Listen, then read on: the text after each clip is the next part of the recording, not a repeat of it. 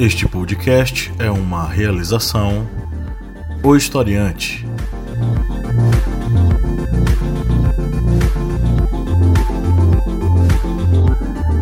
Olá, ouvintes, bem-vindos mais uma vez ao podcast do Historiante, o seu podcast sobre as ciências humanas. A cada semana propondo aqui debates interessantes com pessoas interessantes também. Eu sou o professor Pablo Magalhães e comigo aqui, como sempre, né, na nossa mesa está o senhor Márcio Fabiano. Olá, boa noite. Tudo bom, meus queridos apoiadores, apoiadoras, gente do Brasil? Hoje tem Pernambuco no ar. A senhora Bia Siqueira. Olá, gente, boa noite. É um prazer estar de volta. Eu sei que às vezes eu sumo, mas eu sempre volto. Bia Siqueira às vezes toma chá de isso, né? Mas está aqui. E hoje nós recebemos duas pessoas maravilhosas que toparam estar com a gente hoje e que pra gente é uma grande honra. É, são duas co-deputadas da mandata juntas aqui de Pernambuco, a Joelma Carla e a Jo Cavalcante. Sejam muito bem-vindas. Boa noite, né, a todas e todos que estão aí chegando junto, né, dessa live. Que massa esse convite. Agradecemos desde, desde já, né? É, me chamo Joelma Carla, sou uma das co-deputadas das juntas, sou defensora das políticas públicas de juventude, sou de Surubim, interior, né, do estado de Pernambuco. E a gente está aqui para somar e para fazer um debate aí a parte da nossa vivência, né, de um mandato coletivo no estado de Pernambuco. É isso, obrigada. Olá, boa noite. É, com muita alegria estar hoje participando do, desse podcast é, ao vivo, né, pela Historiante. É, meu nome é Jô Cavalcante, sou também uma das co-deputadas das juntas.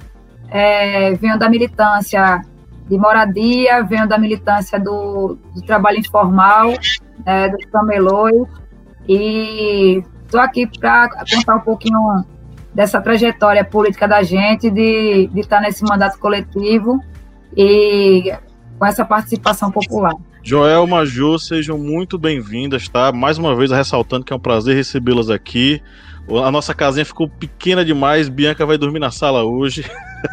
para dar espaço para vocês, brincadeira. É, bom, estamos aqui para a gente debater um pouco sobre essa questão do mandato coletivo e da participação popular na política brasileira, não é? É, é, claro, é óbvio que nós vivemos uma conjuntura política diferente nesses, nessas últimas duas décadas.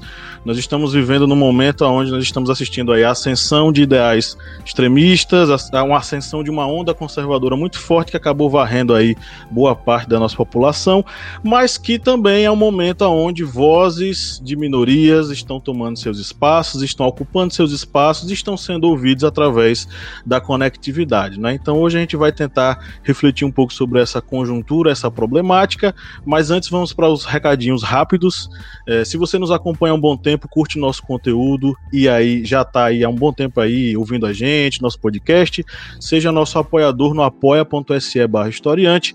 É coisa simples, você vai lá, coloca no navegador, acessa e a partir de quatro reais mensais você entra para o nosso grupo de apoiadores com conteúdo exclusivo tá?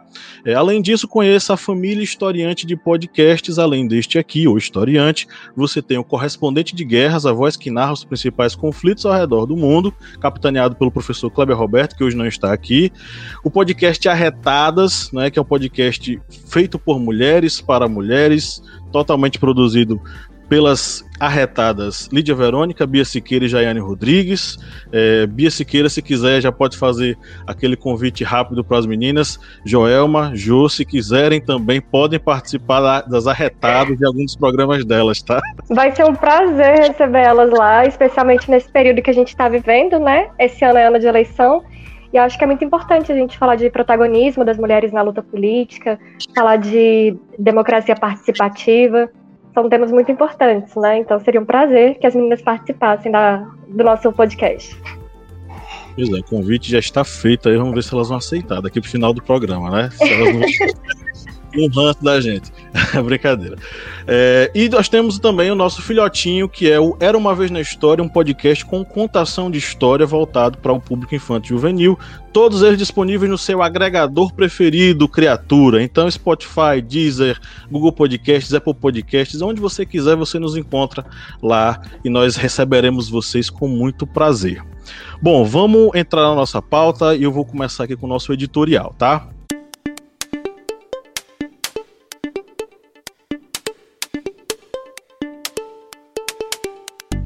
As ruas sempre foram o palco dos movimentos sociais. Das barricadas da Comuna de Paris no século XIX à ocupação dos órgãos públicos hoje, da tomada da Bastilha ainda em 1789 à tomada da Praça dos Três Poderes nas jornadas de 2013, há diversos paralelos possíveis que evidenciam que o povo nas ruas proporciona transformações e rupturas decisivas para a história. Contudo, vemos hoje um novo meio de mobilização em tempos de conectividade digital. Além dos espaços físicos que continuam sendo ocupados, os espaços digitais das mídias sociais também se tornaram terreno fértil de debates e discussões políticas constantes. O interessante é que em tempos de Orkut, nossa preocupação era ver qual era a nossa porcentagem de atraente que nós tínhamos em nosso perfil. Após o Facebook, o algoritmo de confronto e bolhas que ele proporciona, recorremos às mídias sociais para debater visões políticas em nível local, regional e nacional. Numa democracia, o povo de fato tem poder. O termo democracia é derivado do grego que significa poder do povo. Claro que a democracia contemporânea tem muito mais a ver com os séculos 19 e 20, revoluções francesa e russa, duas guerras mundiais, falência do projeto liberal e neoliberal, o estado de bem-estar social. Diversas experiências fortificaram o modo como entendemos a democracia e principalmente entendemos nossa própria participação no jogo democrático. Durante diversos momentos em nossa história, podemos observar como o povo tomou as ruas em busca de direitos. Há quem diga que brasileiros não são politizados, erroneamente. Contudo, há claramente um projeto de deseducação para a política, associando-a a puramente uma atividade ligada à corrupção e ao engodo. Essa narrativa, durante décadas, foi reproduzida no Brasil e continua sendo. Neste século XXI, contudo, há uma nova perspectiva sobre esse assunto e, mais uma vez, trago de volta a questão da conectividade. Trabalhando em cima da insatisfação de grande parcela do eleitorado nacional, grupos conservadores de extrema-direita construíram uma narrativa digital bastante convincente que manipulou a opinião pública e conseguiu fazer um presidente no Brasil. Estaríamos diante, então, de uma participação popular condicionada por algoritmos de redes sociais?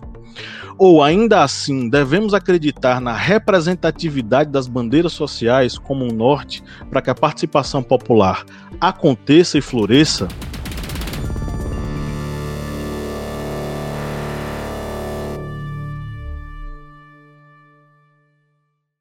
Bom, para responder isso, ninguém melhor do que as duas codeputadas que estão aqui, Joelma e. Sejam muito bem-vindas. Quem quiser começar, fica à vontade. Então, primeiro dizer que a gente tem um governo eleito, né? Muito por uma questão. É, foi o voto do povo, né? O povo votou num governo que hoje a gente vê, na minha visão, que é um governo racista, misógino, genocida, né? Então, é, dizer que, que esse presidente do, do nosso Brasil né, foi eleito de uma forma que não foi democrática, aí eu vou dizer que realmente é, não é dessa forma. Né? As pessoas votaram em Bolsonaro, votaram porque acreditaram né, que Bolsonaro representava elas de alguma forma. Né? E a mídia social, né, as redes sociais, Instagram, Facebook, foi a grande responsável aí por contribuir também é, nesse processo. Eu sei que, que Bolsonaro ter sido eleito tem uma relação muito grande também né, com a política do exterior, né, com essa aliança que Bolsonaro fez junto com Donald Trump, né, e essa construção né, de comunicação, de alguma forma, tem, essa, tem uma relação muito forte né, com as redes sociais e com essa política é, devastadora que o presidente do país está fazendo desde, desde sua campanha. Então, eu acredito que, né, que as redes sociais foram um, um caminho importante, né, inclusive o uso de fake news, né, de forma muito absurda. A gente sabe que fake news é crime, mas o presidente do país, né, usou muito isso, né, durante toda a campanha. Inclusive, é, algumas pessoas falam, inclusive a gente não tem essa prova, né, mas a própria facada, né, que ele recebe ali durante a campanha muitas pessoas falam que aquilo ali foi tudo armado, né? Foi tudo um teatro para que as pessoas que ainda tinham dúvida em votar nele pudessem votar pelo acontecido.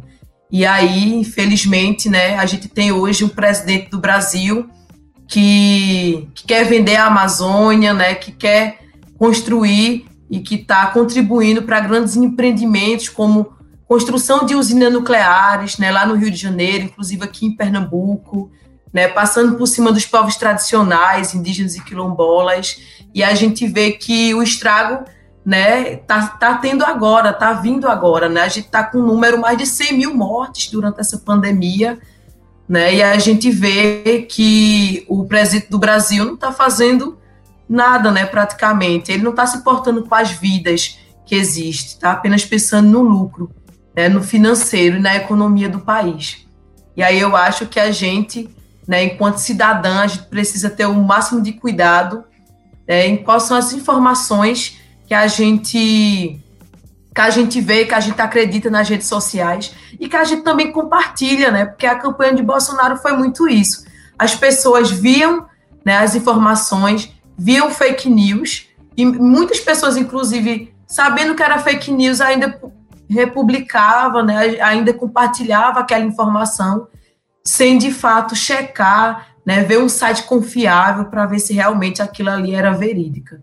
Né? Então, isso é uma preocupação muito grande e a gente precisa ter, ter esse cuidado, né? porque o que aconteceu agora, Bolsonaro foi eleito, mas a gente está no momento de campanha eleitoral, né, da mesma forma que Bolsonaro foi eleito, né, por maioria aí dos votos no nosso país, é, outras pessoas também é, pode ser eleita, né, com o mesmo discurso, discurso de ódio, né, com, com, as com os mesmos ideais políticos, né, que de fato não representa a população por completa brasileira, porque a gente tem uma população né, que é muito criminalizada, né, como a população da periferia, principalmente a população negra, né, que vive um momento aí de muita criminalização também da falta de investimento né, na saúde, na educação, no esporte, na cultura e no lazer.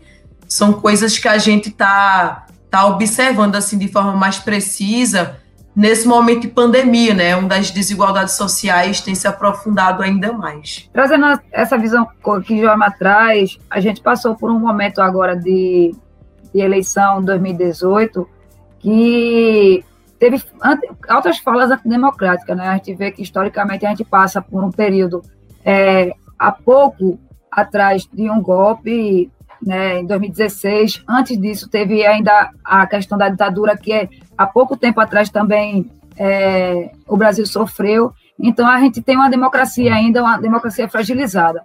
E dentro dessa, dessa fragilização da democracia, a gente vê que, que algum recurso não chega a todo mundo. Então, quando vem um, um, discurso populista, que foi o que aconteceu agora em, em 2018, né, que é, é o, o, hoje o, o, dito presidente que está é, assumindo o país, ele assumiu esse, esse discurso populista, né, que como é, fa, fa, faria o que a, a, a, velha política não faria, que era ia ser a nova a nova a renovação da política, que ia ser essa é, esse salvador da pátria. E a gente sabe que não existe salvador da pátria. Né? A gente vive num país onde temos a desigualdade, né, que temos um, um, uma pirâmide, onde 1% da, da, da população do país é, aglutina a riqueza total da, da, do país. Né? A gente vê agora, no momento de pandemia, que os altos empresários, quem, os, os altos ditos poderosos do Brasil, é os que estão lucrando com, com a pandemia, né? Então, a gente vive num, num, momento do país que, que a, a, massa, que é a, que é a população, que de alguma forma votou no discurso que escutou em 2018, é quem está mais sofrendo, né? Uma certa parte que, que acreditou nesse projeto político que hoje está aí dado, é, a, é uma parte que, foi, que é isso que Joelma traz, né? Que passou por fake news, que passou por, por, por história de, muitas vezes, dentro das igrejas evangélicas que é, são conservadoras, que têm esse discurso ainda do, do, do, do populismo, de dizer que, que, que é, a mulher tem que estar submissa ao, ao homem, é, que são, é, é, o Salvador, que vai, que, enfim, né? Então, foi muito disso que, que a gente está vivendo hoje no país, né? É, a, a, a, população hoje está sofrendo, é, só, hoje a gente tem 100 mil mortos, né? E, e, e, esse tipo de discurso foi o que está que, que tá acontecendo, que está fragilizando ainda mais a democracia, né? Porque o, o, o presidente que está hoje, hoje no, no, país é um presidente que não defende o, o, o ato democrático do, do, Estado de Direito. Né? Então, é bem, é bem nessas questões que, que a gente tem que se, se, se apegar, às vezes, sabe?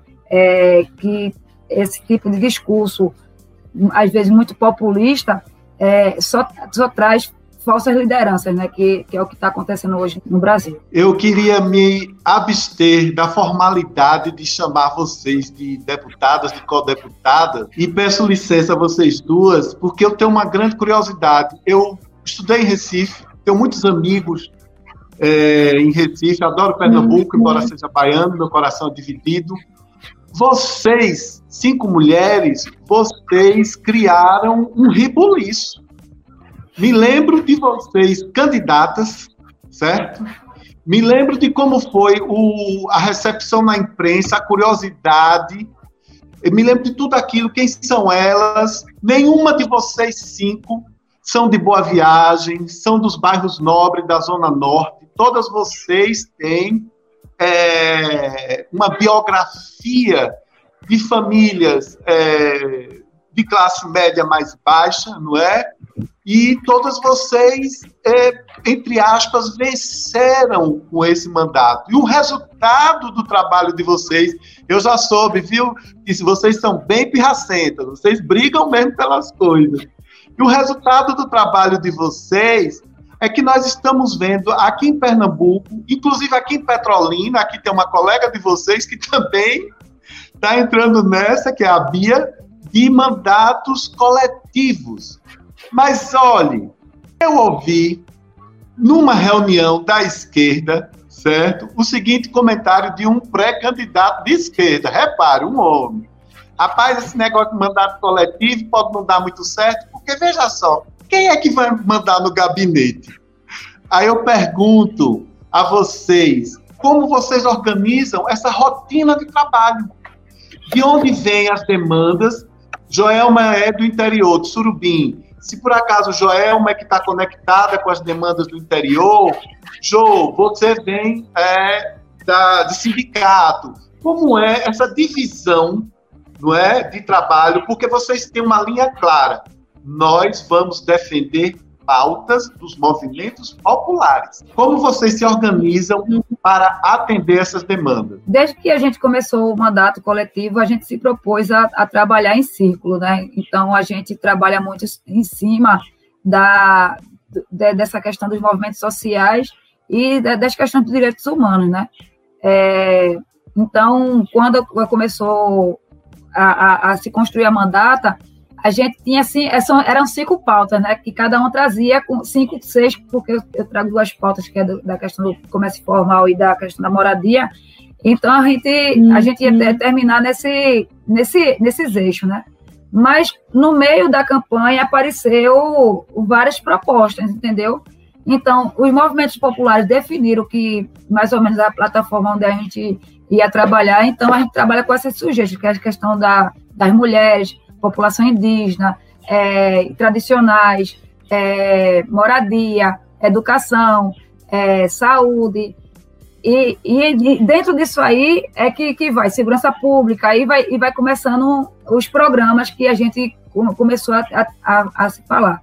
Então, é, Joelma do interior, mas não quer dizer que a demanda do interior só chegue para Joelma, chega para todas. Mas e, e, nós nos dividimos como é que a gente vai pautar cada um aí como é que a gente vai trabalhar em cima.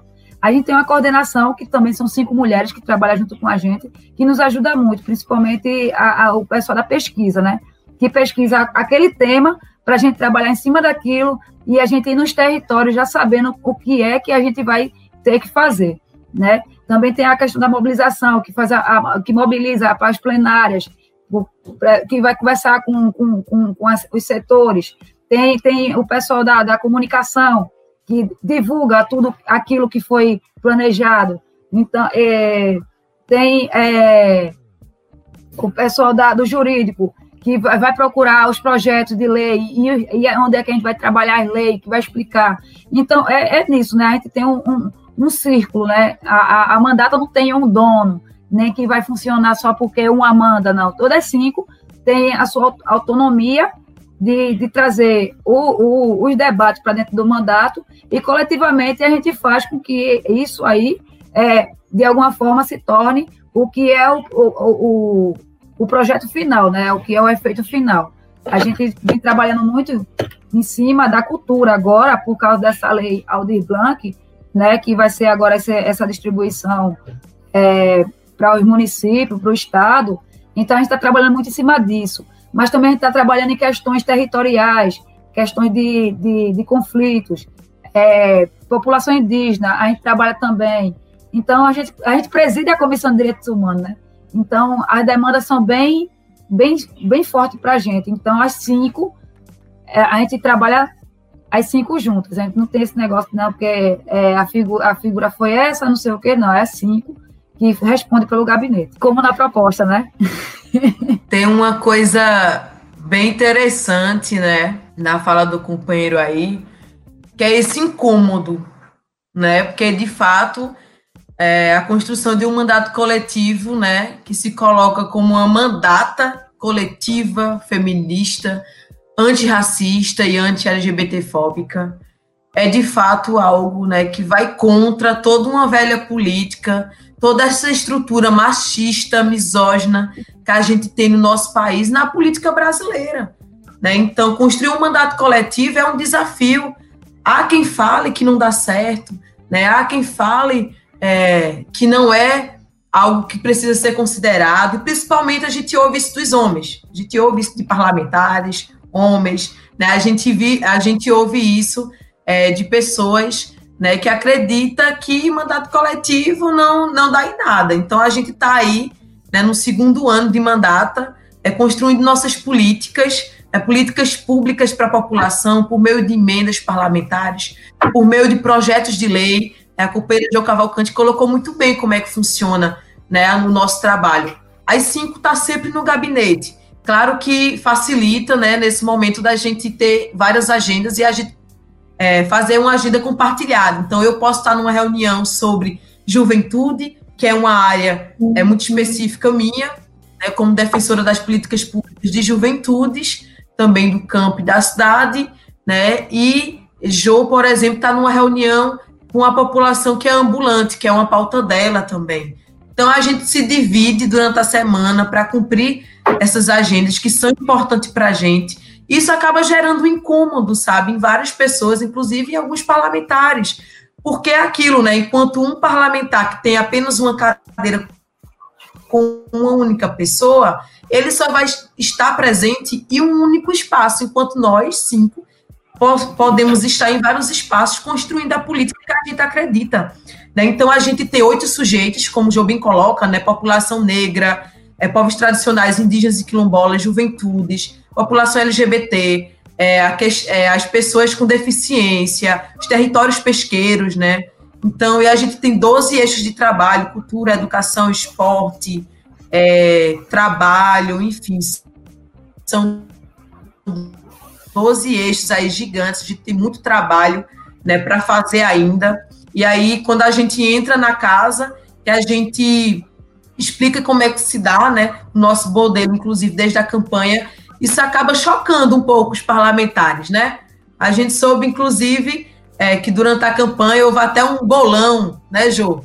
Para ver, é, para ver quanto tempo iria passar dando certo ou não. Houve um bolão dentro da casa. E aí a gente está aí há dois anos de, man, de mandata, fazendo nosso projeto de lei, fazendo com participação popular, porque no início da nossa campanha a gente fez um processo né, que foi democrático, foi com participação popular, que foram as plenárias. Então, durante a campanha, a gente chamava né, a população que fazia a cultura no estado de Pernambuco, do interior à capital, fazia uma reunião com todo mundo, pensava nas propostas, construía um documento de comprometimento. A gente teve também, tanto essa plenária no início e agora, a gente tem uma chamada Círculo Concêntricos, né, que são cinco.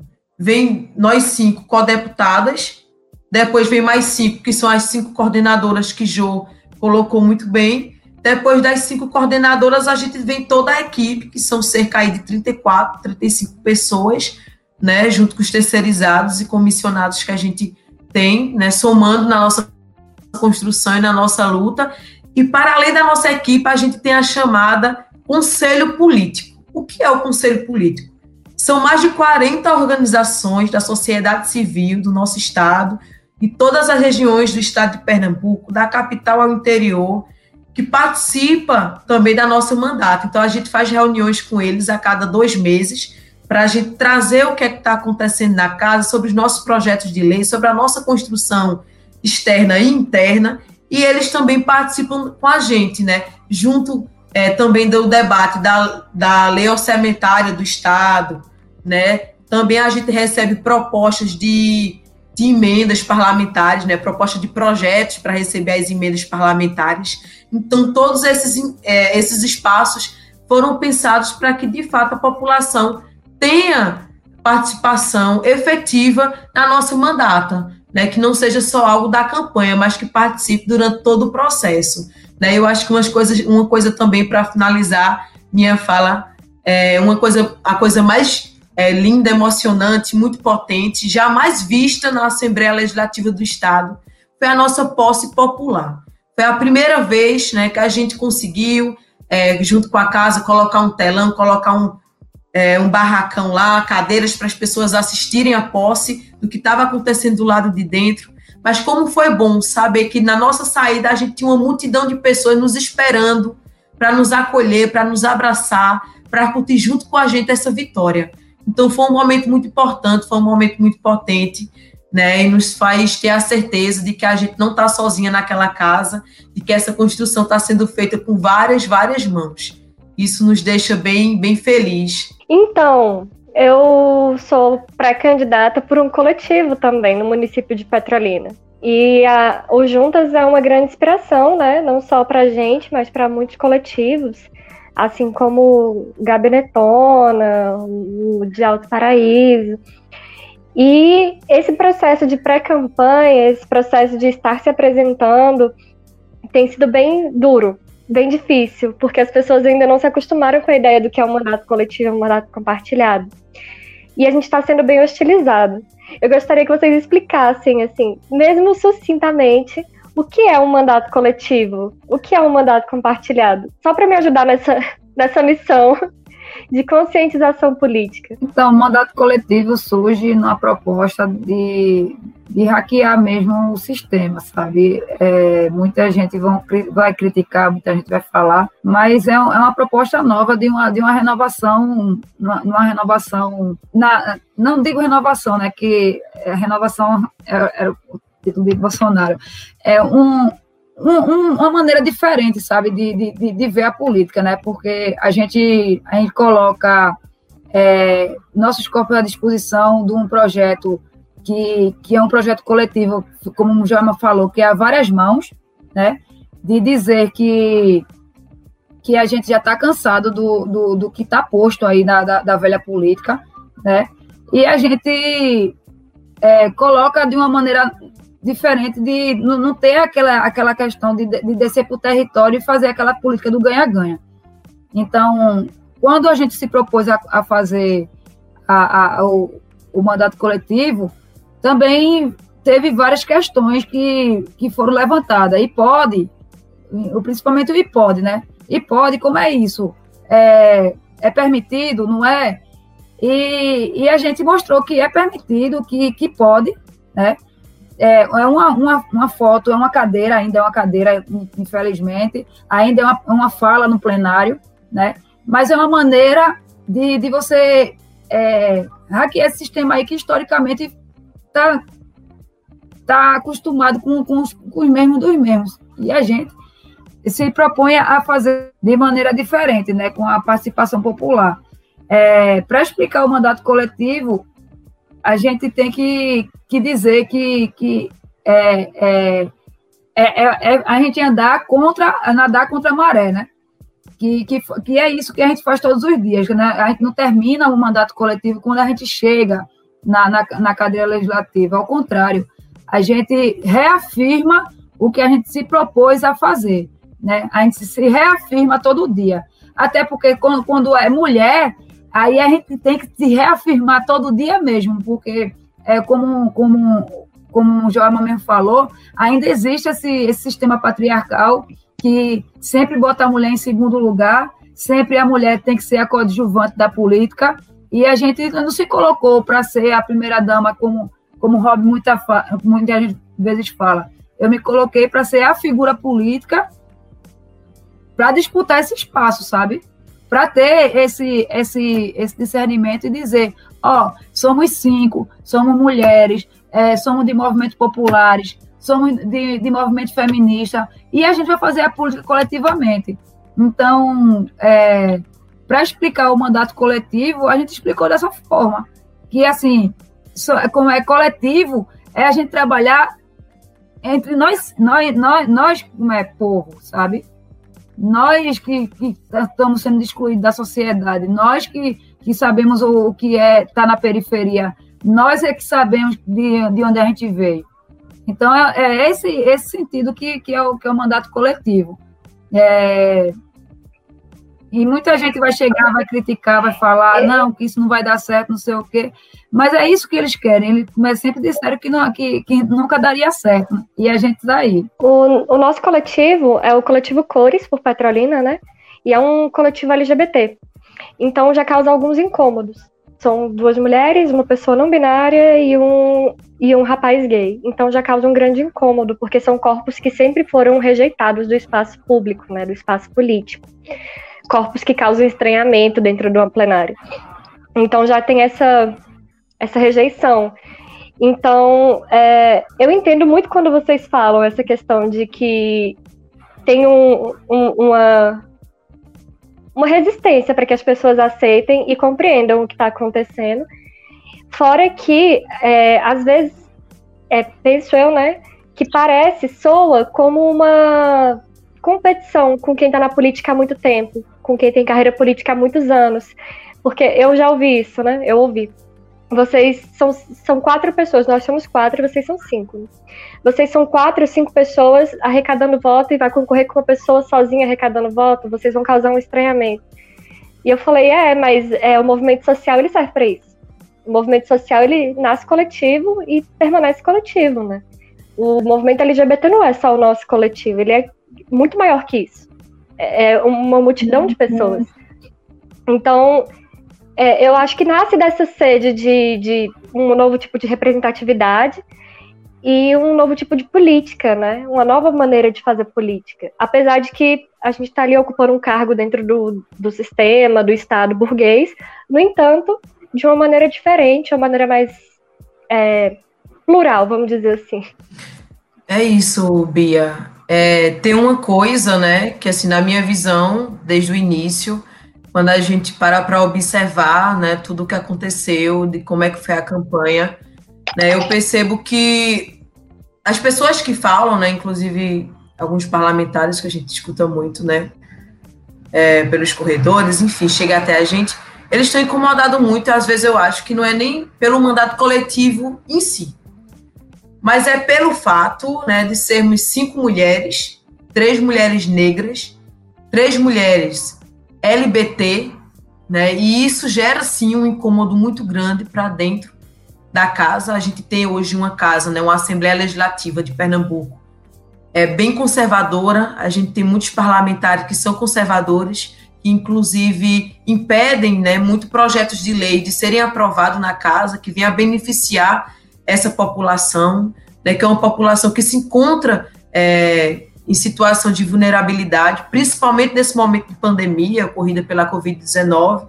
Eu lembro muito bem que a gente fez, é, ano passado, em novembro do ano passado, o primeiro seminário de mulheres lésbicas e bissexuais. A gente fez o convite para todas, todos os gabinetes. Nenhum veio até o seminário, nem né, os parlamentares que se encontram no campo da esquerda. Então, assumir a sua identidade, né, enquanto mulher bissexual, no meu caso, enquanto mulher lésbica, no caso de Kátia, enquanto mulher trans, no caso de Rob, né, e mulher negra também, enquanto Rob, Kátia e Jo, é de fato uma, uma resistência, sabe, uma necessidade de existir nesses espaços institucionais que também é, a gente não está, né? Jo hoje é a terceira mulher negra esse tempo todo, né? cento e pouco anos que existe a Assembleia Legislativa do Estado, E Jo é a terceira mulher negra a ocupar o plenário, a fazer uma fala na tribuna, sabe? Então, como que isso não vai incomodar esses parlamentares que estão anos e anos, sabe, ocupando essa cadeira, fazendo a fala na tribuna?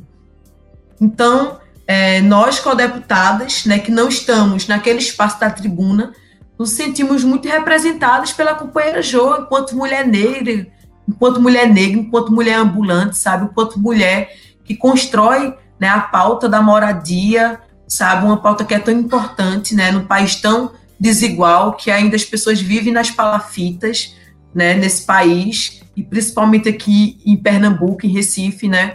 Então, isso vai sempre incomodar, sabe? Porque somos mulheres, porque são mulheres negras, porque somos mulheres LGBTs, e isso vai estar sempre incomodando, incomodando o sistema, sabe? Então, fazer uma, uma mandata coletiva, como a gente gosta de falar, é hackear sim esse sistema, esse sistema que nos favorece, esse sistema que nunca foi feito para gente. Para isso, a gente tem um Senado federal que o primeiro banheiro feminino foi construído em 2016. Mas como assim? Foi construído em 2016 se já existia há um tempão, há anos e anos, sabe?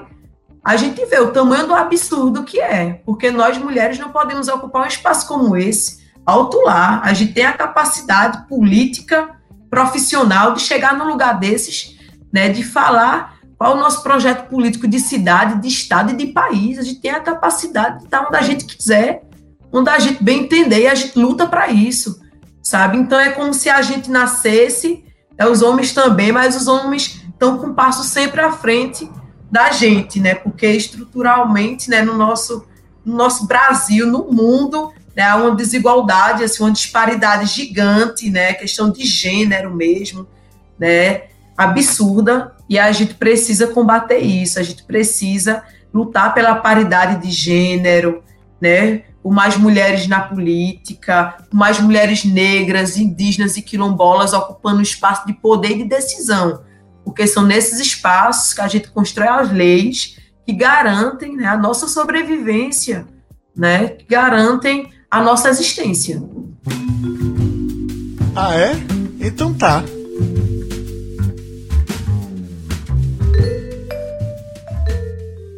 Bom, vamos agora para a nossa interação com os nossos ouvintes, né? O papo tá maravilhoso, mas a gente tem que tocar o barco, senão a gente vai tomar aqui duas horas conversando. É, bom, a gente tem algumas falas. Você que está nos ouvindo, você pode interagir com a gente através das nossas mídias sociais, no Facebook, no Instagram ou no Twitter. No Twitter a gente anda meio preguiçoso, mas você também pode interagir lá com a gente, tá? Nós recebemos aqui uma fala do nosso apoiador Flávio Santos, né, o nosso apoiador número um. É, ele mandou o seguinte áudio. No dia de hoje, dia 12 de agosto, a historiadora e antropóloga Lilia Schwartz disse que Bolsonaro já é o próprio golpe, pois a cada dia ele vem correndo a nossa Constituição. Eu queria que as convidadas comentassem se ainda teremos é, democracia em nosso país, haja vista, eu particularmente não acredito que Bolsonaro vai sair antes do término de seu mandato. Valeu, obrigado.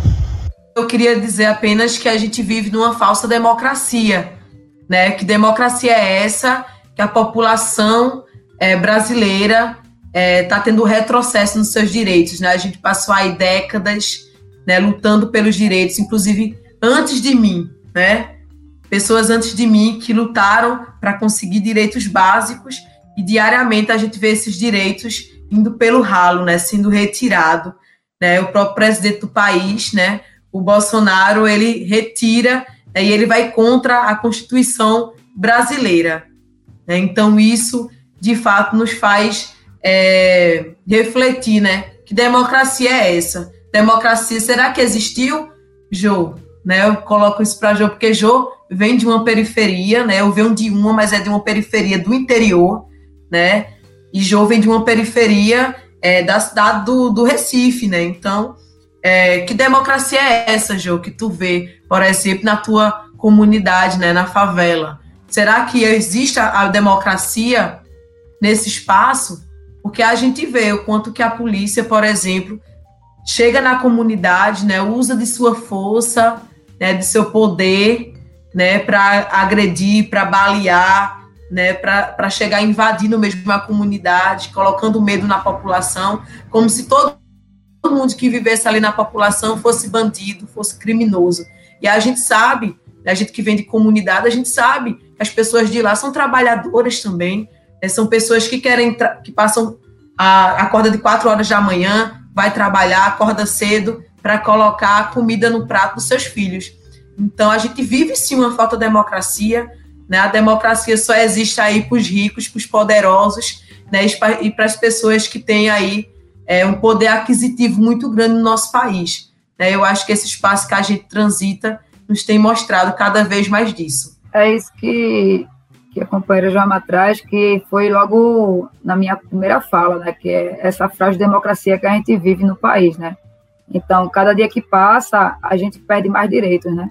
A gente perdeu o direito trabalhista, né, que hoje, com a, com a falácia que inventaram depois do golpe, que a reforma trabalhista ia melhorar a situação da, da classe trabalhadora, e hoje a gente vê 12 milhões de, de desempregados no país, uma parte sendo uberizada, né, que é a parte que, que entrega comida, é, a, a, parte do comércio informal, que é aquela parte que, que é, vê alternativa no, trabalhando nas ruas e muitas vezes é perseguida é, pela, pelas gestões municipais. Né? A gente vê a, a, reforma da Previdência, que disse que é, ia melhorar a situação da aposentadoria no Brasil, e hoje quem foi beneficiado era quem, trabalha, quem trabalhava no Exército, e, e, e quem, quem, pessoas que é, trabalhou há anos e anos, hoje corre o risco de não se aposentar, né? Então, essa, essa, essa frágil democracia que a gente vive no país vem se, se aprofundando mais um, quando, quando chega esse tipo de, de gestor para dizer que é, a, a, o corona é uma gripezinha, para dizer que mulher é, é, é uma fraquejada, para dizer que, que a, a população negra é, é, vale uma rouba. Então, é, é esse tipo de, de, de da, da, nossa. Que, que, identifica essa frágil democracia que a gente tem, né? Como a companheira mesmo falou, eu venho da periferia e eu sou nascida e criada no Morro, é, no Morro da Conceição, e já, já morei na beira da maré, nas palafitas, né? Isso aí é a realidade de tudo. Você olha para a cidade e você vê uma cidade que você olha para um lado, é prédios, espigões se levantando. Você olha para o outro, são casas, é barracos se levantando. Então, que, que, que tipo de democracia a gente vive né, nesse país? Né? A desigualdade é todo dia. Você vê a, a desigualdade no posto de saúde, quando você vai ser atendido. A gente vê a desigualdade é, nas filas, nas filas de, de na, nas filas de, de, do SUS, né? A gente vê a desigualdade é, nas escolas públicas, né? Quando, quando você vê num período desse que a gente está passando, que enquanto tem gente que tem, tem, tem em casa é, a possibilidade de assistir uma aula remota numa escola particular, é, a, a, a, filha de Dona Maria tem que ir com o trabalho pra, com, pra, com ela, sabe? É, a gente vê uma que democracia é essa que no, no, período de pandemia, onde se tem um decreto que, que empregada doméstica não, não é um serviço essencial, uma empregada tem que levar o cachorro para passear e, e, e, seu filho morre, sabe? É esse tipo de, de, de coisa que a gente fala. Aí, aí a gente pergunta que, que, que Estado democrático de direito que, que, que, que a gente vive se a visão é só para um lado da sociedade, não tem a visão para o outro, para outro, né? É um Estado democrático seletivo, na verdade, né? Não é para todos. Alzi Sader mandou aqui uma fala é, sobre que os mandatos coletivos e compartilhados serão, entre aspas, proibidos pelo TRE Pernambuco. Vocês acham possível essa proibição? Então, tá eu acho tem uma discussão né, sobre a questão do mandato coletivo, até porque é, é o seguinte, tem uma lei que está tramitando é, em Brasília né, sobre a questão do, da, do, do, mandato coletivo, e, e esse ano é, é, muito, é muito complicado dizer se o mandato coletivo vai, vai existir ou não, porque a gente é a pioneira de, desse aqui no, no estado de Pernambuco, mas no Brasil todo é, em alguma, algumas capitais do país, é, já tem esse formato de mandato coletivo, sabe? É, em Alto Paraíso, em Goiás, é, em São Paulo com a bancada ativista, né? em Minas é, com a gabinetona. É, e esse ano vai ser complicado como é fazer alguma lei sobre a questão do mandato coletivo, porque já tem aí partidos políticos, tanto o, o da esquerda como da direita, como do centro, querendo fazer esse formato de, de mandato coletivo, sabe? É, a, a, gente vive um, momento em, em, que as leis são legitimadas depois né, do que a sociedade se organiza. Então, dizer que vai. É, pra, como é, tem, tem, tem essa discussão, do, do, é uma discussão muito, muito ampla, sabe? Porque as pessoas vão querer disputar a eleição esse ano, né? E as pessoas vão querer replicar mandatos coletivos. Então, tem, tem, tem, tem, tem que ter uma discussão, né? Aí volta a história da democracia, né? Do, da, da, da reformulação, reformulação política, né? E de dialogar, do diálogo. Joelma quer falar? Eu ia dizer que essa tramitação que Jô coloca, ela está paralisada, né? Em Brasília faz muito tempo, né? Não houve um retorno ao ZI, maravilhosa. É, não houve um retorno é, em relação a isso. É, aqui no estado de Pernambuco, a gente tem muitas pré-candidaturas coletivas, né? Eu estou sabendo realmente dessa, é, dessa, dessa pré-candidatura de vocês, do Cores, lá de Petrolina, eu dialogo, inclusive, com a Alzi, né, sobre isso. É, e também a gente vai ter em todas as regiões do estado de Pernambuco, né? Então, até agora, próximo das convenções, inclusive, dos partidos políticos no Brasil, não houve nenhum impedimento. E assim, a gente não fez nada de errado. Né? A gente fez como o TRE determina, que tenha um único número na urna, né? Ou que tenha um único CPF. Então a gente decidiu que o CPF é, que estaria ali na urna, que a gente fala que foi o empréstimo do CPF, né? Foi da companheira Geo Cavalcante, a qual está aqui também nessa live junto comigo. É, e, e a gente explicava, né? Todo o nosso material foi coletivo, foi às cinco as fotos. E a gente explicou, gente, o TRE determina que apenas uma de nós esteja lá na foto, porque é isso que Jô coloca. A sociedade avança para que, os, que as leis possam estar tá acompanhando a, a, a, população. Então, o que a gente fez foi, de fato, né, é, construir um, uma participação popular né, e, e, trazer essa representatividade né, de uma mulher que constrói a cultura, como Carol Virgulino, de Robinho Selima, que é uma liderança LGBT, de Kátia Cunha, que é uma professora do Estado, né, da rede estadual, é, da minha participação enquanto uma jovem mulher do interior do Estado, né, enquanto Jô Cavalcante ambulante. Então, a gente se reuniu, né, é, a gente sabe que muitos partidos de direita estão querendo se aproveitar do, do modelo de mandato coletivo agora, né, para se eleger. E a gente sabe né, que os partidos de direita não vai cumprir com o modelo de mandato coletivo, né, porque é, isso a gente observa né, ao passar dos anos o que esses mandatos, é, aliás, o que esses partidos políticos de direita têm feito né, com, com a população brasileira, então a gente não acredita né, que, part, que os partidos de direita vão de fato cumprir com o compromisso, porque não é simplesmente colocar a carinha na urna, ganhamos, tá bom sai tu e vai ficar só a pessoa que está na urna. Muito pelo contrário, isso é um compromisso com toda a população. Então, o que a gente fez foi manter aquilo que a gente sempre acordou desde o início. E aí as pessoas perguntam, ah, mas e vocês não se desentendem? Vocês não têm opiniões contrárias? Claro que a gente tem. E é por isso que a gente se mantém firme, é por isso que a gente se mantém unidas às cinco. E a gente nunca, dentro desses dois anos que a gente está de mandata, a gente nunca fez nenhuma votação todas as nossas decisões políticas, de fala na, na tribuna, de ir para reunião, de decisões, de posicionamentos políticos, sempre foi consenso. Quando uma de nós não está de acordo com algo que a outra está trazendo, a gente senta, conversa e só sai dali quando se entender. Porque é dessa forma que tem que ser. Sabe? Então, essa é a participação popular também. É colocar nossas pautas, que não são nossas e são nossas, né? Vem de fora, a, os movimentos sociais estão aí para trazer as demandas e a gente está nesse processo de acompanhamento. Então, quem pensar que vão usar o modelo coletivo só para se eleger, né, e depois não, não cumprir o seu projeto político, as pessoas vão observar que diferença faz o mandato coletivo, né?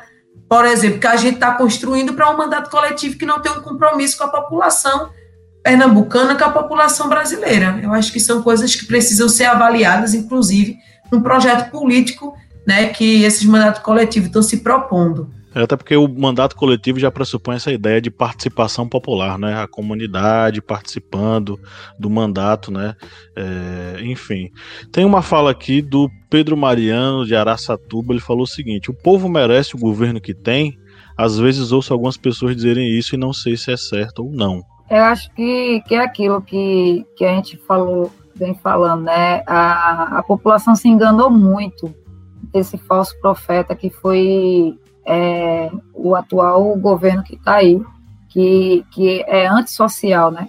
Porque a gente tem um, um, um, presidente que não se preocupa com a, a população na questão da saúde, um, um, presidente que não se preocupa na questão da na, na, educação. Hoje a gente vive num país que a gente não tem um ministro de, de, de educação, bem dizer. A gente vive num país que a gente mal tem um ministro de, de saúde, sabe? Então, assim, a população, de alguma forma, foi às urnas naquele momento e a, a, a, a população foi enganada nessa, nessa, nessa falsa, nessa falta mudança, né? Porque ali foi, foi o momento de dizer, não, mas tem que tirar o, o PT, tem que tirar o PT, tem que tirar o PT, e tirou, tirou o PT e veio o Bolsonaro, né? Veio o, o pior da, da política velha, né? Porque, não, porque ele é o novo, que novo foi esse que passou 30 anos dentro de uma, de uma Câmara Municipal, né? E, e, não, e não, não, teve um, não teve um projeto de lei que passou na época dele. Então, ele sempre teve ali nos bastidores e, e teve essa polarização toda, né? De, de, de direita e esquerda, direita e esquerda, e nisso aí ele se, se, se, se solidificou, né? Ele foi o, o, o, o, filho do, do, do golpe, né? O filho do que estava sendo proposto ali por atrás. Então, é, o governo, é, como é, a população é, foi de alguma forma levada por, por isso. É, infelizmente, essa população, uma, uma, certa parte da população, e sempre teve aí, né, que teve, tem, uma, tem uma certa população também que, que, que, adere, que adere até hoje esse tipo de, de, de política de Bolsonaro, é, teve escondida, né, que isso é, a gente fala que, que é esse, esse fascismo é, é, é, dentro do, do, dos espaços, né? Mas teve uma certa parte da população que foi levada como, como, como, eu não gosto de falar essa palavra, mas como um gado, sabe? Porque nessa acreditou num, num, num falso profeta. E a falta de esperança também, né? As pessoas estavam com muita falta de esperança na política, né? É ligar a TV e ver a corrupção e ver os políticos envolvidos na corrupção então se cria uma imagem, né, de um político também que está anos e anos ocupando aquela cadeira, né? E aí realmente a gente percebe, né, é, é, a carência também de formação política para a população brasileira, é para que as pessoas compreendam, né, quem são essas pessoas que estão há anos a anos ocupando essa cadeira, como foi o caso de Bolsonaro, né, que passou anos e anos ali até chegar à presidência né? E eu acho que o momento mais grave, assim, na minha visão, foi no golpe de Dilma, né? O que ele falou ali, né? Trazendo a imagem, né? De Brilhante Indústria, né? Aquela pessoa horripilante que, né? Que foi responsável por torturar Dilma Rousseff. Então, aquilo ali foi uma das maiores violações dos direitos humanos, inclusive, né? Não só do Brasil, mas do mundo, né? Trazer aquilo ali a público então, eu acho que desde esse momento, né, é, é, desde esse momento do golpe, também foi, foi um momento da gente mostrar as raízes da ditadura militar, né, que ainda perpetua aí no nosso país, não é porque passou aquele momento, a gente vive ainda esses momentos, a gente vive momentos de censuras, né, principalmente os artistas do, de todo o Brasil, a gente sabe, estão sendo censurados de várias formas, os artistas. E eu queria falar dentro disso que a gente fez uma, um projeto de lei que já foi aprovado, inclusive virou lei no estado de Pernambuco, que é a lei que proíbe homenagem né, ao golpe militar e a torturadores da ditadura militar. Então, é, um, é uma lei agora que, que já existe no estado de Pernambuco, a partir né, da sanção do governo do estado, e que para a gente é super importante, porque é algo que eu acho que todo estado né, do país precisa adotar. A gente não pode permitir né, que os ditadores recebam homenagens, porque eu acho que foi uma, uma das épocas, né, eu acho que foi a pior época, assim, né, mais violenta, né, que feriu, que deixou cicatrizes até hoje, até hoje, nessa estrutura que a gente tem chamada Brasil. Então a gente precisa né, pensar de que forma a gente proíbe mesmo, de que forma a gente combate essas violações de direitos humanos. É, é, essa lei da gente está tendo uma proporção muito grande, né? O próprio Ministério Público é, utilizou recentemente, essa semana, inclusive, né, é, essa nossa lei para retirar o nome de uma pessoa que foi um ditador aqui no Estado. Então, a gente percebe o quanto que um projeto de lei, se tornando lei, faz diferença, sabe, no nosso Estado e no país. Então, eu acho que são coisas que a gente precisa focar. Enquanto tem muitas pessoas dizendo que mandato coletivo não dá certo, a gente está fazendo nosso trabalho e mostrando que é possível e que a gente tem a capacidade de fazer, tanto que a gente está aí construindo isso. Pinga Fogo, do Márcio.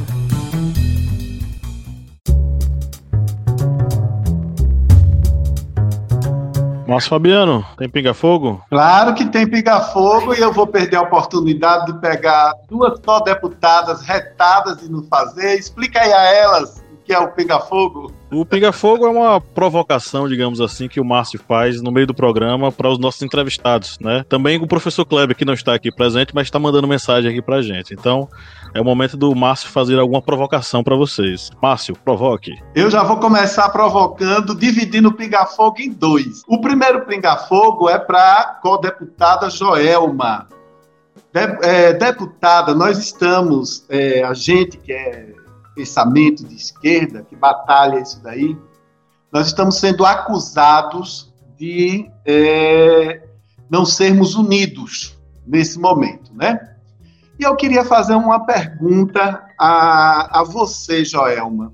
No caso agora do Recife, essa cidade que eu amo muito, eu estudei na Universidade Federal de Pernambuco, nós temos dois candidatos da esquerda, o Eduardo Campos, o filho do Eduardo Campos, né? E mais a Marília Reis. Ambos, aliás, eles são primos, são da mesma família. Nesse caso, entre essas duas é, candidaturas, isso daí é uma questão ideológica ou é briga de família? E em quem a co-deputada votaria, se quiser externar o voto? Então, Márcio, a gente tem dialogado, né, com a companheira e pré-candidata a prefeita da cidade do Recife, Marília Reis. Né, eu acredito que seja né, por uma questão também né, ideológica. Né? Eu acho que Marília foi vetada né, anteriormente na, a governo né, do estado de Pernambuco. Ela não conseguiu por uma questão partidária própria do PT Nacional, infelizmente, né, mas agora ela está com a oportunidade né, de vir aí pré-candidata à prefeitura do, do Recife. Eu vou pelo viés de ser mulher, né? Marília Reis, que é uma mulher, né, deputada federal, né, que está fazendo aí um trabalho né, importante enquanto mulher do Recife, né, de Pernambuco, né, mas assim, sua atuação sempre foi muito no Recife, né, e a gente está dialogando, né, inclusive porque o, o pessoal tem dialogado, né, no sentido de fazer uma aliança com o PT aqui no estado de Pernambuco, inclusive no apoio a Marília Reis, né, a gente tem aí, tem dialogado bastante, algumas notícias têm surgido, né? Então eu acho muito tranquilo eu colocar aqui no nome de Severino Bio, né, atual presidente do PSOL Pernambuco, né? O nome dele tem surgido aí nessa construção junto com Marília Reis na prefeitura do Recife. Então, com certeza, né, a gente tem pensado bastante, refletido e construído junto esse momento inicial junto com a companheira Marília Reis. Eu acho que a gente precisa pensar para dentro, né? A nossa mandata que tem um debate muito forte né, na questão racial, né, na questão das mulheres, das mulheres negras, nas mulheres do campo, nas mulheres indígenas quilombolas, nas pessoas com deficiência, na paridade de gênero. Então, eu acho que quando a gente coloca que é importante para a gente, a gente também pode enxergar isso, essa pré-candidatura de Marília. Então, a gente tem dialogado com ela também para isso, né, de que a candidatura, né, a pré-candidatura de Marília, né, junto com essa aliança do PT, tem que vir nesse sentido também, né, de construir um espaço, né, de participação popular com as pessoas, né, com a população negra, indígena, quilombola do campo, enfim, com todo mundo, né, que está aí se propondo a fazer uma política é, que de fato venha a contribuir com as políticas públicas da população do Recife. Então, com certeza, a gente está nessa, nessa construção. Ok. Agora, para a querida co-deputada Jo, eu morei na Roda Aurora.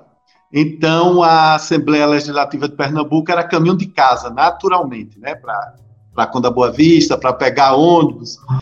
Vocês falaram, a Joelma falou, que houve um bolão para saber até quanto tempo vocês iriam durar. Embora parece engraçado, mas não é. Não é? Quando você vai a fundo, toda algumas piadas elas são dolorosas.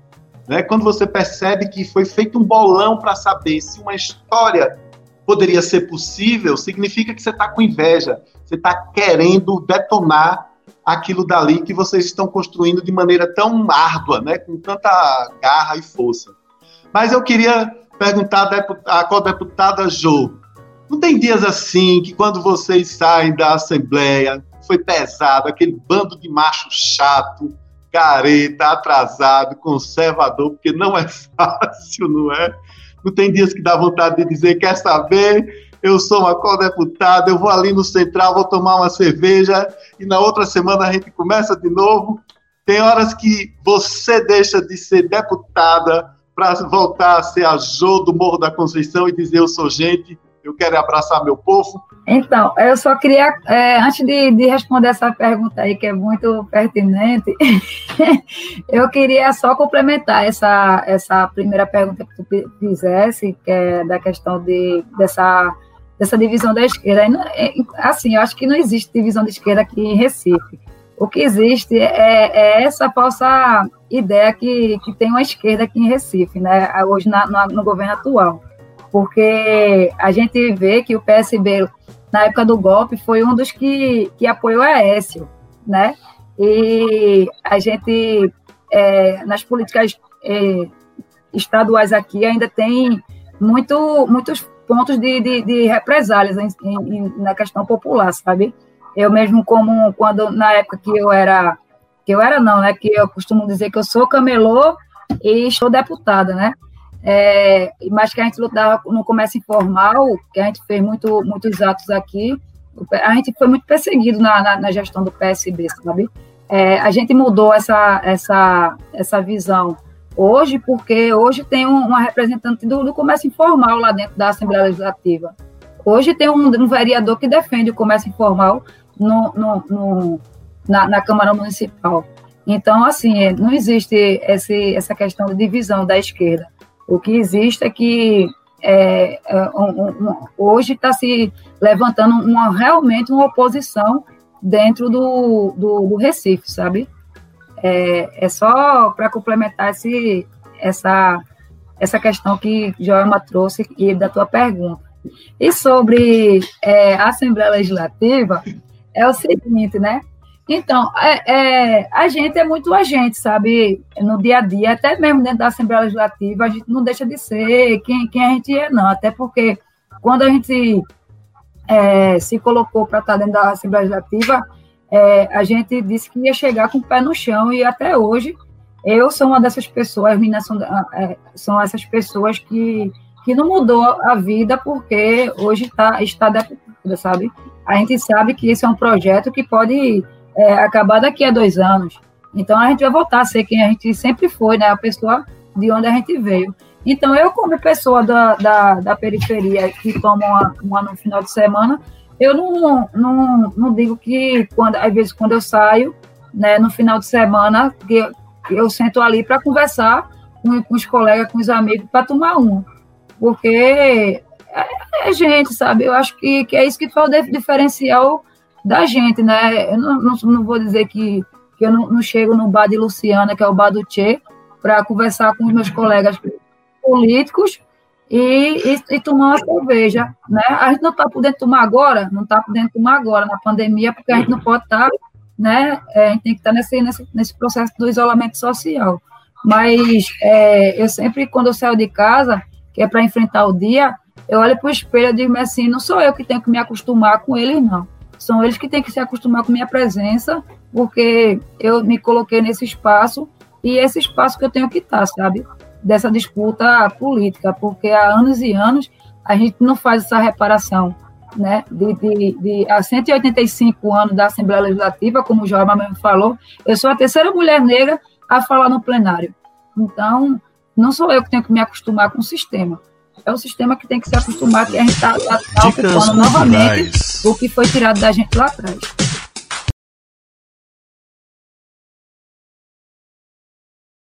Perfeito. Então chegamos agora na, na, reta final da nossa gravação de podcast. É o momento da gente fazer algumas indicações. Jô, Joelma, meus queridos colegas de sempre, nós vamos agora fazer algumas dicas aí, o que, é que a gente anda assistindo, ouvindo, lendo, enfim. Quem quer começar? Vamos dar a prioridade aí para as nossas convidadas. Quem gostaria de começar? Rapaz, eu, eu ganhei um livro no meu aniversário que, que é Maringuela, e que é a história, né, do, de, de Maringuela, a história dele, e assim, eu tô tendo agora um tempinho para ler, né, quando eu tô em casa, e assim, pelo que eu, que eu li, pelo que eu sei da história de, dele, quanto ele foi um guerrilheiro revolucionário, eu recomendo ele. Também é, tem o Porquê Ocupamos, o Porquê Ocupamos, que é o de Guilherme Boulos, que fala sobre as ocupação é, e essa luta né, dos movimentos sociais e do MTST. Então, eu acho que essas é, duas indicações que eu é, acho massa e recomendo.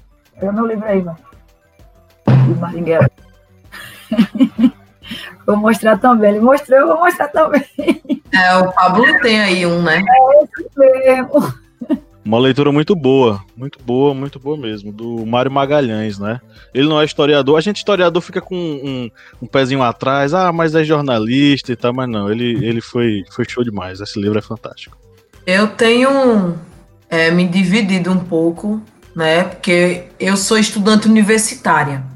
Eu faço letras, né? Pela Universidade Federal Rural de Pernambuco desde 2017. Finalmente, ano que vem aí eu estou concluindo. É, e aí eu estou lendo alguns materiais da faculdade, né? Mas eu acho que é um material, inclusive, que todo mundo precisa ler, principalmente nesse momento atual que o Brasil se encontra, né? Que é a Pedagogia da Autonomia, né? De Paulo Freire.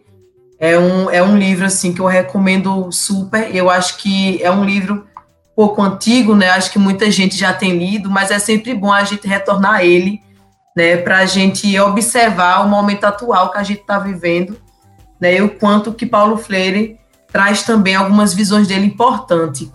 Tem um livro, é, ano passado, ano passado para cá, é, eu, tenho, eu tenho comprado muito livro e, e, eu acho que foi nessa pandemia que eu estou tendo a oportunidade né, de ler. Não tenho lido é, todos os dias, né? Porque a gente tem muitas demandas, muitas reuniões, comissão, né? Já tem plenário, tem que estar sempre lá e são muito é, bem demorados, assim.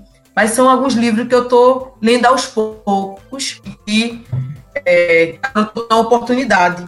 Como é, depois que o presidente, né, Jair Bolsonaro foi eleito, eu passei a, a querer aprofundar mais é, essa visão do que é o fascismo no Brasil, né, como é que ele se dá e, e como é que isso contribuiu e representa a figura de Bolsonaro no Brasil.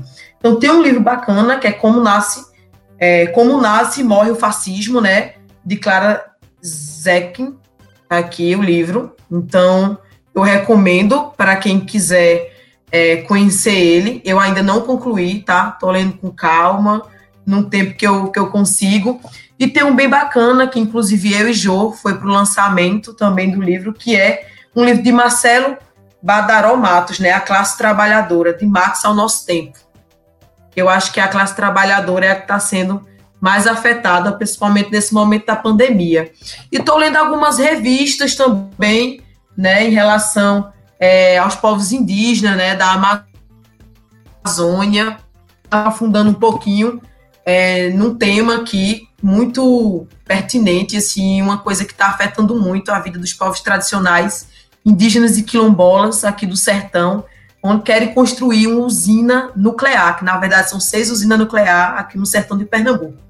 É, isso, e se não for para Pernambuco, vai para Alagoas ou vai para Bahia. Então, uma luta da mandata também, né, não permitir né, que a PEC que esteja dentro da casa seja aprovada. Então, a gente está nessa luta e eu estou lendo Estou é, lendo também essa revista, que também, inclusive, está em PDF, através da página é, antinuclear. Diga não à, à usina nuclear né, no Instagram. Então, quem quiser conhecer um pouquinho né, sobre essa luta também, sobre a luta dos povos indígenas que estão sendo aí afetados diretamente né, nesse processo, principalmente da pandemia. É, a gente faz o isolamento social, mas o governo não dá trela, trégua, né? Tá sempre nos territórios, nas comunidades, é, querendo tirar os direitos e também, enfim, né? É, é, algo recorrente, né? As queimadas, as violações de direitos dos povos indígenas. Mas é isso. Eu falo um pouquinho, né? Vocês perceberam, né? As meninas falam que eu tomo água de chocalho. E quando não sou eu, é Kátia, viu? Kátia fala um pouquinho também. A que menos fala sou eu. Os meninos sabem que eu tô no meio de uma pesquisa sobre gênero, raça e classe, então eu tô sem tempo para ler lazer. então eu vou indicar o História das Mulheres no Brasil, da Del Priori, que é o que eu tô usando como base para minha pesquisa. E vou indicar o filme Olga, porque eu acho que ele é muito ele é muito importante para a gente reviver uma memória do que foi a ditadura militar e os grandes as grandes consequências disso para a democracia, né? Isso, isso. Esse livro é maravilhoso. e o da Olga é muito para a gente relembrar os grandes males da, da ditadura militar no Brasil. O quão, o quão ruim foi, o quão problemático foi um Estado de exceção. Um Estado que não era o Estado de direito democrático. Então, acho que é isso. Pablo, Bia, eu vou, na verdade, eu vou trocar uma indicação e vou fazer uma homenagem, já que nós temos é, duas co-deputadas. A minha homenagem vai para a primeira mulher negra, Jo, a falar no plenário da Assembleia Legislativa de Pernambuco. Chama-se deputada Isabel Cristina, do Partido dos Trabalhadores. Ela já não está mais entre nós, é desencarnada Deputada Isabel Cristina era professora, foi minha professora de física. Eu falo da Bahia, eu sou de Juazeiro, do outro lado Petrolina. Isabel Cristina foi responsável, eu devo muito a ela, a minha turma de terceiro ano deve a ela o exemplo de trabalho, de luta pelos professores, de profissionalismo, de competência. Ela amava física, né? ela tinha paixão pela, pela matéria, por física, e desde que nós começamos a, a conversar, eu já queria muito puxar essa conversa é, com vocês. Eu tenho me lembrado dela em vários momentos aqui, me deu uma arrepiada dessa saudade da memória de Isabel Cristina, que foi uma mulher fundamental aí para que vocês também estivessem aí. Né? E eu vou pedir permissão a Bia e a Pablo, que eu vou terminar feito rádio do interior, mandando uns abraços. Então, eu vou mandar um abraço para um amigo, chama-se Josué Nogueira, Jotinha, que é jornalista e que foi o, jo primeiro jornalista a fazer uma matéria com Isabel Cristina. Entendeu? Naqueles, ó, tenha tempo isso. E agradecer a assessora de imprensa de vocês, a Juliana Romão, pela simpatia. E, meninas, vou encontrar com vocês aí no Central. Vamos tomar um café, uma cerveja. Joguem duro. Macho é bom, mas macho precisa de controle. Ai, Márcio Fabiano. É, essa metáfora eu nunca tinha ouvido. Como é que é? Rato do interior. É, é a primeira Rato vez que do eu... interior. Que a gente manda um abraço. Alô, meu amigo José Nogueira, meu amigo Alzi, tudo de bom. Zezinho ah, Mindu, alô, Germana, chefe de gabinete das meninas, que a gente se conheceu tomando uma cerveja no Central. Um grande abraço. ok, ok. Alô, Robinho C, que eu sigo na, nas redes sociais. Você é retada, mulher. A gente ainda se vê aí. Ok, bom, eu vou sugerir, né, já que todo mundo sugeriu aí vários livros, né, eu vou sugerir que você que está nos ouvindo agora faça um, uma sessão cinema no final de semana e coloque primeiro Bacurau e depois Parasita e entenda como a desigualdade social destrói as pessoas, tá? E também, principalmente, como a união popular faz a força. Então, peguem essa, esse recado que Bacurau dá e que Parasita dá e tentem entender um pouco sobre a sociedade brasileira. Jo, Joelma, eu queria dizer que foi um enorme prazer recebê-las aqui. Fico muito feliz pelo aceite de vocês e gostaria muito que vocês retornassem quantas vezes vocês quiserem aqui no Historiante ou na família Historiante de Podcasts. Escolham aí é que vocês querem participar. e o convite para que vocês retornem está feito, tá? Olha, não chama não que a gente volta, viu? gente, muito obrigada pelo tempo e atenção de vocês. Obrigada de coração. Espero que voltem mesmo. Quando vocês puderem, o Arretada está de portas abertas. Vamos gravar, vamos falar sobre política, sobre socialismo, sobre feminismo. A gente que agradece né, pelo convite. Que massa a gente estar tá aqui se encontrando para conversar sobre um assunto que é tão importante né? Não é porque a gente, não é por, porque a gente está numa pandemia que a gente deve deixar esse debate de fora. Muito pelo contrário, né? Tem muito a ver com o que a gente está vivendo atualmente e com as desigualdades que a gente consegue enxergar, né? Com mais clareza, assim. E eu, esse convite aí do podcast Arretadas, né, Jô? A gente já quer aí participar, né? A gente quer fazer esse debate com outras mulheres aí rochedas e potentes Estamos juntas e juntos aí nessa construção. Simbora. Obrigada, gente. É isso, agradecer também, né, esse tempinho aí, porque é muito importante, né, da, da saudação final, né. É, a gente está à disposição do que vocês precisarem perguntar, é, qualquer coisa, podem entrar em contato com Juliana também, né, para saber mais um pouquinho sobre a mandata coletiva, né, o que é a mandata coletiva, e o programa, se quiser convidar as cinco, as cinco vai adorar também, né? Porque se uma fala e a outra fala, imagina as cinco, né? Com certeza. Um grande abraço a todos que nos acompanharam. E no 3 vamos dar um tchauzinho coletivo, gente. Um, dois, três. Tchau! Tchau! Até a próxima.